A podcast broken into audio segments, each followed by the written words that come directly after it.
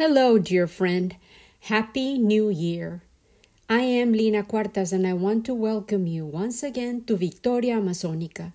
Dear Adam Tudor, wherever you might be, thank you again for our fantastic intro and outro music. Well, hello. Welcome to our seventh season. This is episode one. I started writing this first episode of the year on the day of Epiphany which means God among us, or in more secular terms, a moment of sudden revelation or insight, which could definitely be a synonym for emergence, which I have chosen as a guiding principle in this new year. I am Lina Cuartas, and I will start the new year with this new season, our seventh.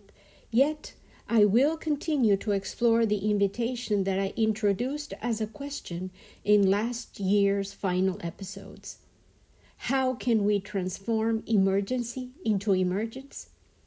I suspect that this year will be a journey of emergence, of revelation, of the uncovering of what refuses to remain hidden. Truth, in all its extraordinary power, seems ready to break out into the light. I remember a book that stayed with me ever since I read it Carlos Fuentes' The Buried Mirror. There is a fantastic PBS documentary series based on the book. I will post the link on our Facebook page. It might be the perfect initiatory viewing experience for this new series of storytelling encounters that I will lead you on. Again, bilingually, in Victoria Amazonica, week by week. I invite you to join my journey this year in order to uncover the hidden mirrors of our past and cheer on the emergence of new ideas, forgotten thoughts, and lost wisdom. The last weeks of the year were like a volcano eruption of experiences in my personal life. Our world itself was dealing with so many emergencies that it was evidently hard for us as individuals and even more so as a collective, to process the avalanche of information. I truly felt like the speed of life itself was reaching a crescendo, like a penny falling down into a vortex, circling with gathering momentum. Within my own household, in two weeks, we went through what felt like six months' worth of confronting feelings that hadn't been voiced.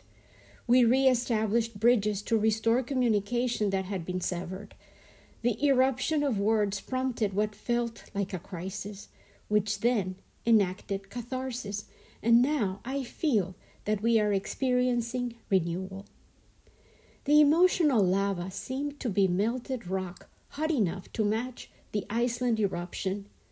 We, and I mean my life partner initially and I, and then, eventually, our children, and the new members of our family, those that our son and daughter have chosen to love and incorporate to our tribe, joined our experiences. We all talked about what we had lived through while we were apart, about what we had felt, feared, planned, done, and the stories carried rivers of words and emotions that enriched our conversations. I truly felt that we were refilling the dam of our family's close knit relationships. The whole year of 2023 truly felt to me as the equivalent of a still unfinished PhD in humility and introspection. Today, January 8th, I learned a new term intellectual humility and I recognize the precise word for what I have been experiencing and incorporating to my way of processing information and experiences. I found this gem in an article republished by The Conversation by Daryl Van Tongeren on December 26th, thanks to the fact that his title caught my eye and inspired curiosity. The titled beckoned The Curious Joy of Being Wrong Intellectual humility means being open to new information and willing to change your mind. Van Tongeren starts by reminding us of our human tendency to fiercely resist change while still desiring to grow and learn. He posits that it might be due to the fact that change inevitably requires hard work. He narrates his own disenchantment and crisis of faith during his youth after his brother died. His loss led him to revise many of his core beliefs, and through his personal story, he guides us into his current analysis of intellectual humility. He is a psychology professor and argues for this concept's relevance in our cultural and historical moment when he says, It's more common to defend your position than to change your mind. It turns out that intellectual humility has both internal and external facing dimensions. I will post a link to the complete article, but he generously identifies four features as crucial to developing intellectual humility. The first one is being open minded, which requires avoiding rigid dogmatism and being willing to revise your beliefs. The second aspect is being curious, which includes actively seeking new ideas and ways to expand and grow. I think that if you listen to Victoria Amazonica, you definitely qualify in this category. And then, changing your mind when you find strong evidence. The third one is being realistic, owning and admitting your flaws and limitations, and attempting to see the world as it is, rather than as you wish it to be. This challenging reframe of mind felt familiar to me, and it reminded me of my North Star when I confronted parenting conundrums. The most important value that can guide our parenting responsibilities is to prepare our children to deal with read and react to reality in ways that are based on strong values, yet rooted in reality itself, which will allow them to thrive and survive within a community. The fourth feature to developed intellectual humility is the one that I identify as the most important aspect the ability to remain teachable, resilient, and flexible to change, responding non defensively and changing your behavior to align with new knowledge. This year, I have learned proactively and I absorbed new information ceaselessly, and this thirst for knowledge and wisdom caused me to constantly recalibrate and engage the awareness that everything is susceptible to change, which can occur in a flash with unforeseen power and consequences. I have, throughout my life, been an avid news consumer, a behavior that I learned from my father, who listened to the radio, read newspapers, and later in his years watched the news three times a day. In Colombia, where I grew up, the news were always centered around the daily tragedies and frequently violent reports of civil unrest, delivered by uncannily beautiful women a mismatch of content and presentation that I detected at a very early age. Sports, of course, also feature prominently within each newscast, and an apparently crucial component of information about celebrities, often including scandal and gossip, was invariably included. I often felt that the seriousness of the tragedies that were being reported was an incongruent backdrop for the delivery of the detailed information about soccer matches or cycling tournaments, losses and defeats, followed by the latest stories about infidelity or embarrassing incidents caught on tape or audio about the current heartthrob or the nation's sweetheart or favorite soap opera actress.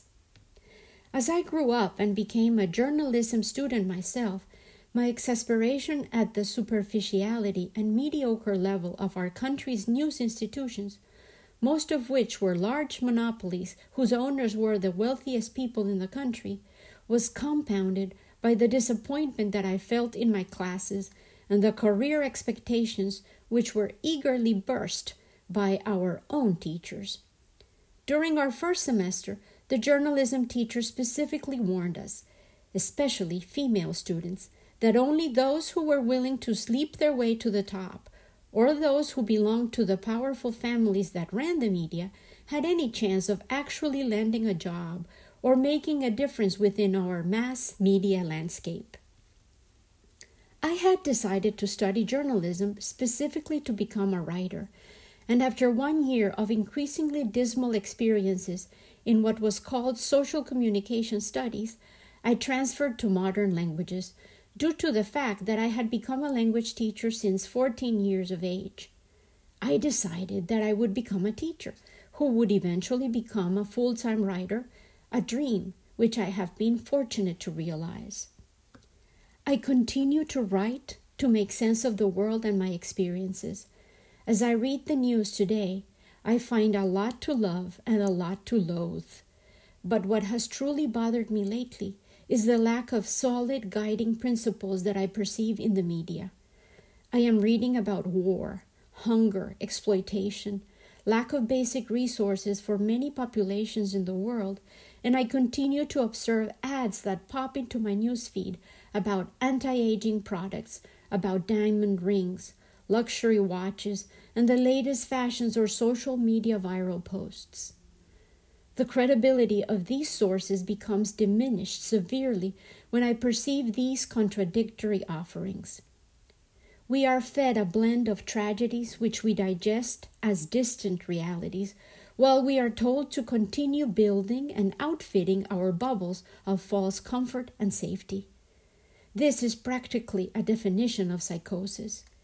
We live in a false, walled off citadel while millions around the world are dealing with the consequences and paying the price of our lifestyle and choices. This is untenable, and the growing pace of disaster caused by our climate crisis will eventually touch each of our lives, whether we are ready and willing to accept the facts or not. If you don't agree with me, Go check the weather forecast for the next two weeks in the great continent of North America, or Europe, Asia, or South America.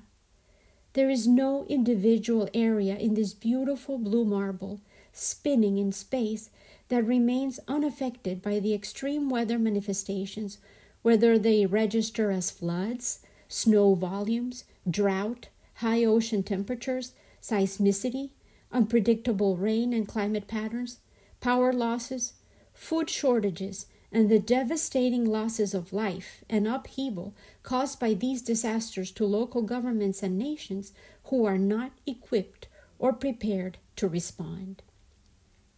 Our world is in a literal emergency of varied sorts, and our values continue to be encouraged by advertisements and content that promote shallow interests, hollow distractions, and passing fancies, which should be, in fact, considered increasingly intranscendent and irrelevant within our current challenges. Gabor Mate, in a recent scientific interview about his latest book about trauma, titled The Myth of Normal, conducted by Gurudayal Khalsa, summarized exquisitely this contradictory focus we have unfortunately allowed to be established as the de facto setting for our lives with these words. So much of the culture is designed to put us to sleep. It's all about an escape from reality. Life is so difficult. It's very difficult to look life in the face.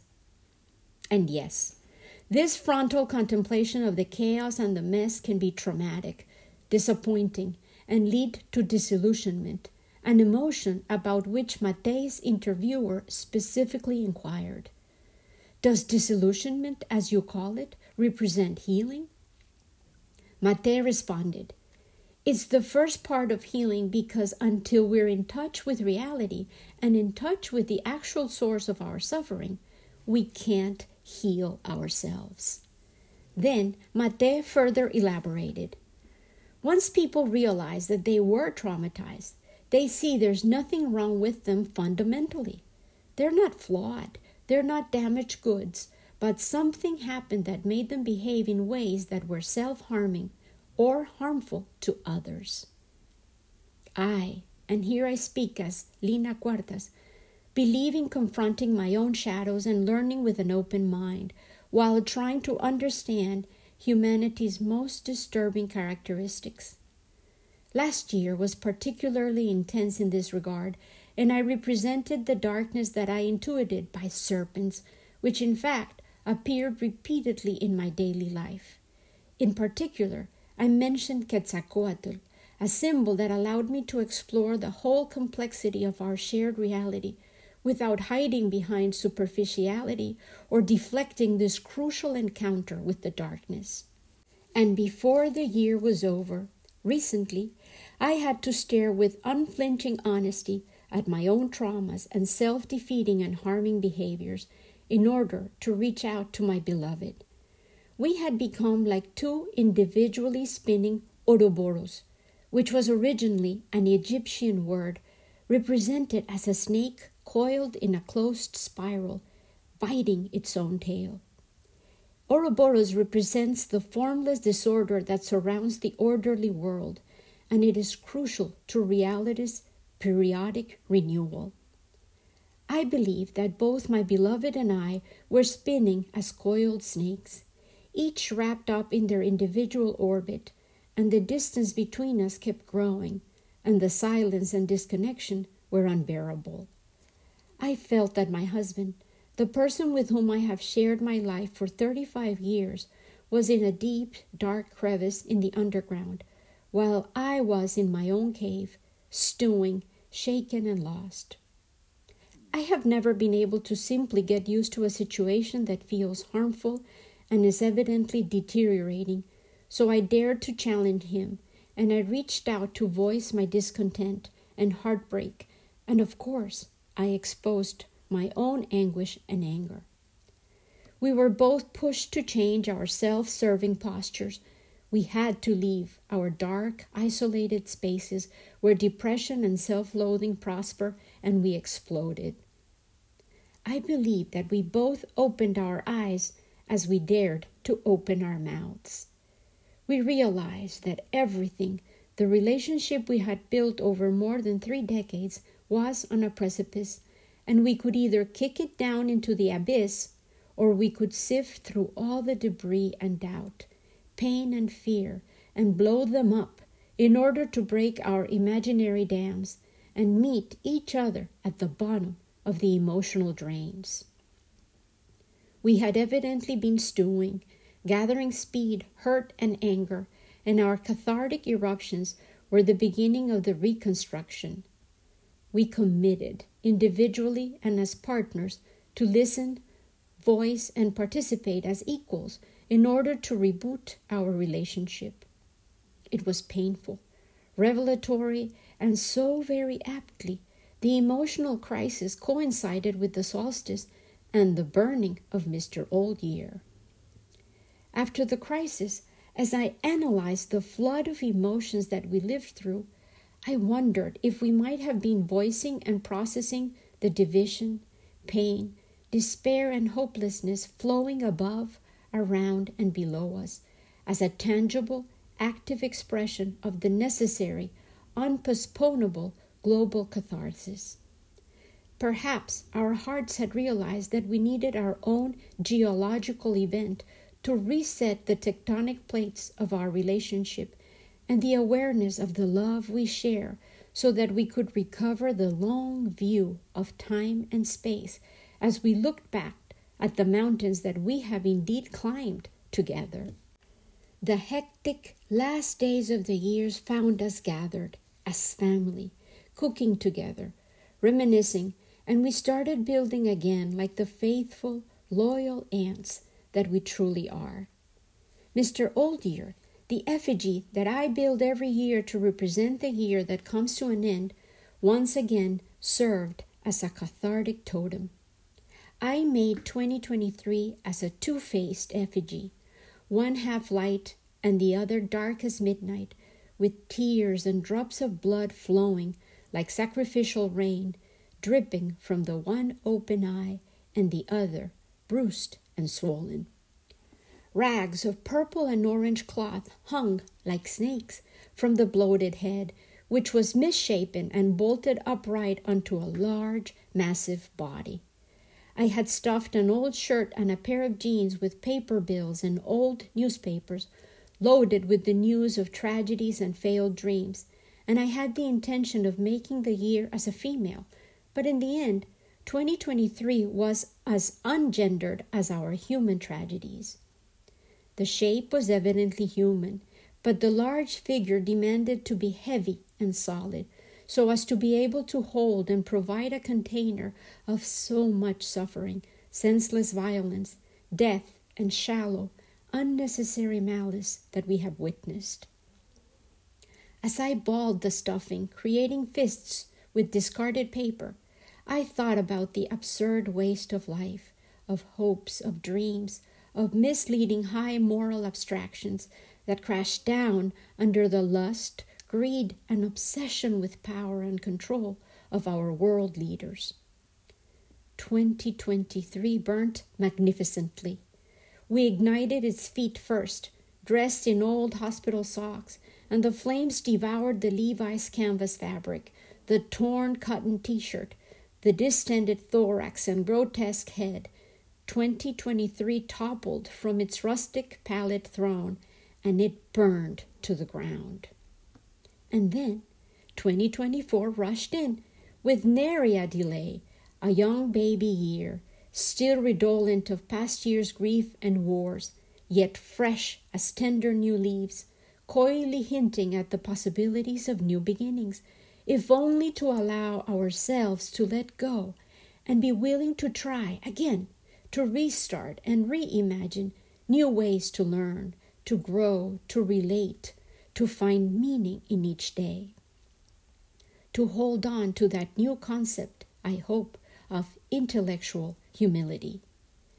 I meet you here, dear friend, as we close the first week of this new year, and I commit to continue telling the stories of the Amazon, the river, the forest, and its people. Can emergency truly become emergence? The stories, gratefully, never cease flowing. Emergence is happening, in fact, as a result of the crises. In the latest issue of National Geographic, I found this specific example of emergence titled Two Worlds. To protect its traditional way of life, an Amazon tribe takes up modern tools by Lynsey Addario, as told to Rachel Hartigan. The reporter, Lynsey Addario, was allowed to live with the Javari people. The village of Sao Luis sits about 200 miles up the Javari River from the town of Atalaia do Norte. It's home to 200 or so Kanamari people who granted Lynsey Addario and a film crew permission to visit. For eight days they lived in their tidy settlement of wooden stilt houses rising when the Javari River splits Brazil and Peru as it flows deep into the Amazon forest. The only signs of human life along the waterway are the occasional boat or dock on the Peruvian side. On the Brazilian bank, government signs warn that this is Javari Valley indigenous land, a reserve that's home to the highest concentration of isolated indigenous peoples in the world. Outsiders are forbidden to enter, but the lure of abundant minerals, timber, and wildlife is impossible for many to resist. Some 6,000 people are known to live in the reserve, an area of nearly pristine forest roughly the size of Portugal. But that number accounts only for members of seven tribes who have established contact with the outside world. The investigatory mission wanted to witness how these people, who live on an embattled frontier, are faring as illegal logging, fishing, and mining chip away at their ancestral home.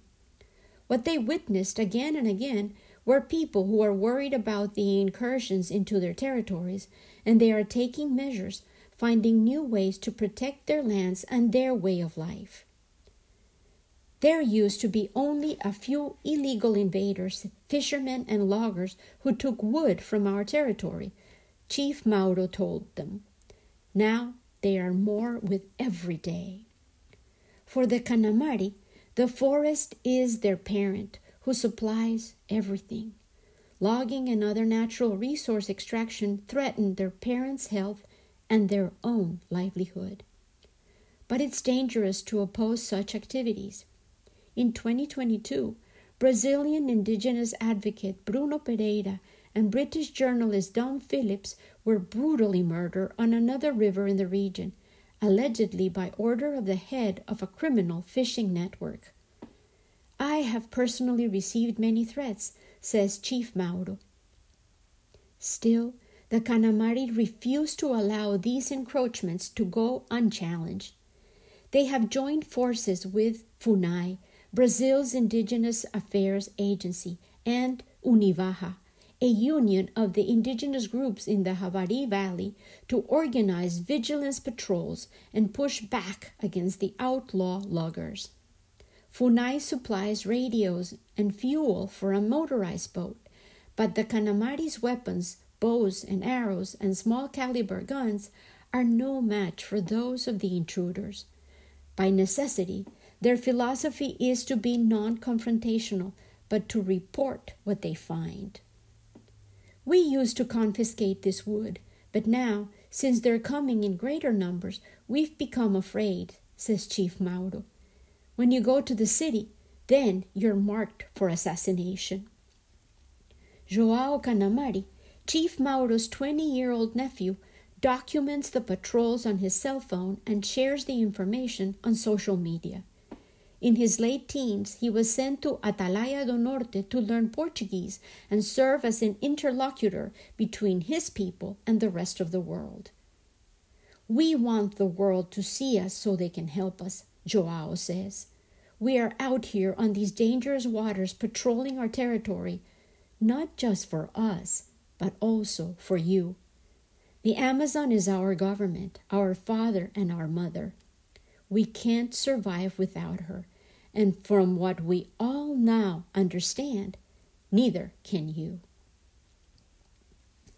This year, I will continue telling you stories of the Amazon and I will build a replica of the Amazon River and rainforest in the large tract of the forest that I attend that I have dedicated to my enchanted village.